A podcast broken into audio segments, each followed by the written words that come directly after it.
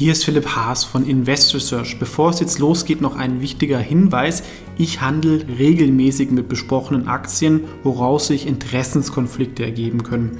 Auch wenn ich nach bestem Wissen und Gewissen recherchiere, könnte es natürlich Fehler geben. Deswegen natürlich auch immer selber recherchieren. Ich übernehme dafür keine Verantwortung. Und diese Informationen stellen natürlich auch keine Empfehlung dar. Man kann mit einzelnen Aktien auch Totalverluste erleiden. Das sollte man wissen. Jetzt viel Spaß beim Podcast.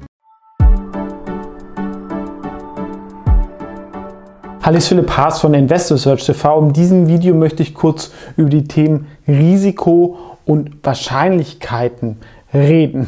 Es gibt ja immer wieder solche Makrorisiken ähm, aus Politik etc., ähm, die die Märkte beeinflussen und teilweise sehr, sehr heftig, gerade kurzfristig. Das ist oft natürlich als Aktieninvestor schwer einzuschätzen, aber auch für die sogenannten Experten, ähm, da es einfach eine sehr komplexe Situation gibt, deren Entscheidungen dann oft an wenigen Personen hängen. An dieses Wissen kommt man nicht ran.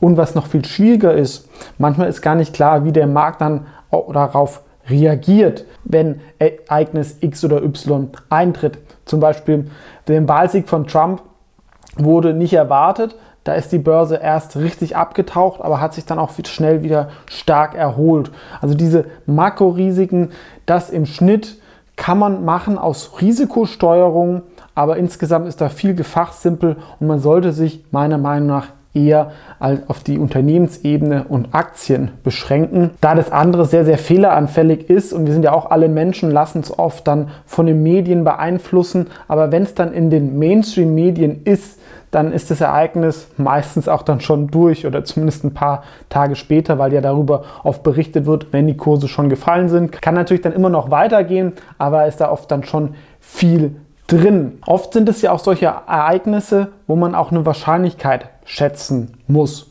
Beispielsweise China, was passiert da? Wenn wir sagen, zu 15 Prozent ähm, geht der chinesische Staat eine komplette Hardcore-Richtung, Richtung Konfrontation gegen USA, gegen die eigenen Firmen und möchte da wieder, sag ich mal, den kompletten Kommunismus einführen, was ja teilweise schon kommentiert wird. Ich denke aber, vielleicht äh, zu 85 Prozent, vielleicht ist es auch die wahre Wahrscheinlichkeit, vielleicht bin ich ein bisschen biased, auch 80 oder weniger, ist einfach so, dass der chinesische Staat die Firmen ein bisschen an die Kandare nehmen möchte. Die sind teilweise zu mächtig geworden und er möchte auch für Wettbewerb sorgen, was eigentlich ein kapitalistischer Gedanke ist. Und viele Geschäftsmodelle waren halt auch nicht so gut für die Gesellschaft und das möchte man auch korrigieren und das kann halt dann auch sehr, sehr heftig sein. Die einen sagen dann, es ist ein Risiko, was ich nicht eingehen kann und investiere überhaupt nicht, beispielsweise in China. Allerdings halte ich es eigentlich für rationaler, wenn wir sagen, zu 85 Prozent erholt sich das alles wieder, dass man da trotzdem dabei ist, denn da entstehen natürlich dann auch große Chancen. Gerade professionelle Fondsmanager haben immer Angst, dann richtig dumm dazustehen und ähm, cutten solche Risiken dann oft komplett und ähm, dann kann es halt auch Übertreibungen nach unten geben.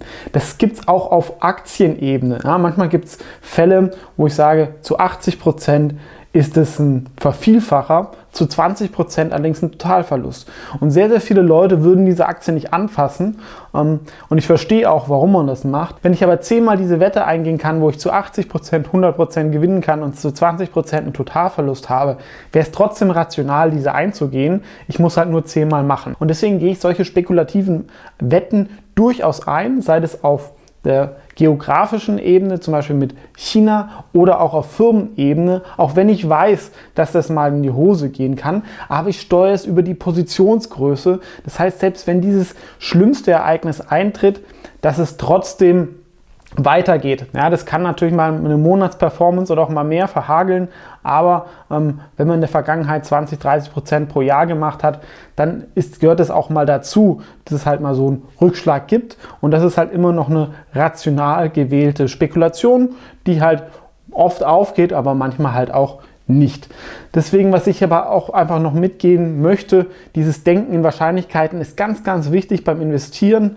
Ähm, und diese Schwarz- und Weiß-Entscheidungen, da investiere ich nie oder ich investiere nur dort, halte ich für nicht richtig. Kann natürlich auch zu einem passen. Jeder muss das Modell finden, was da zu einem passt. Aber sehr erfolgreiche Investoren, die den Markt geschlagen haben, die sind natürlich dann auch dorthin gegangen, wo nicht alle hingehen. Einfach nochmal so meinen Gedanken zum Thema Risiko und Wahrscheinlichkeiten auf Makroebene und auf Firmenebene. Was ist eure Meinung dazu? Vielen Dank fürs Zuschauen und bis zum nächsten Mal.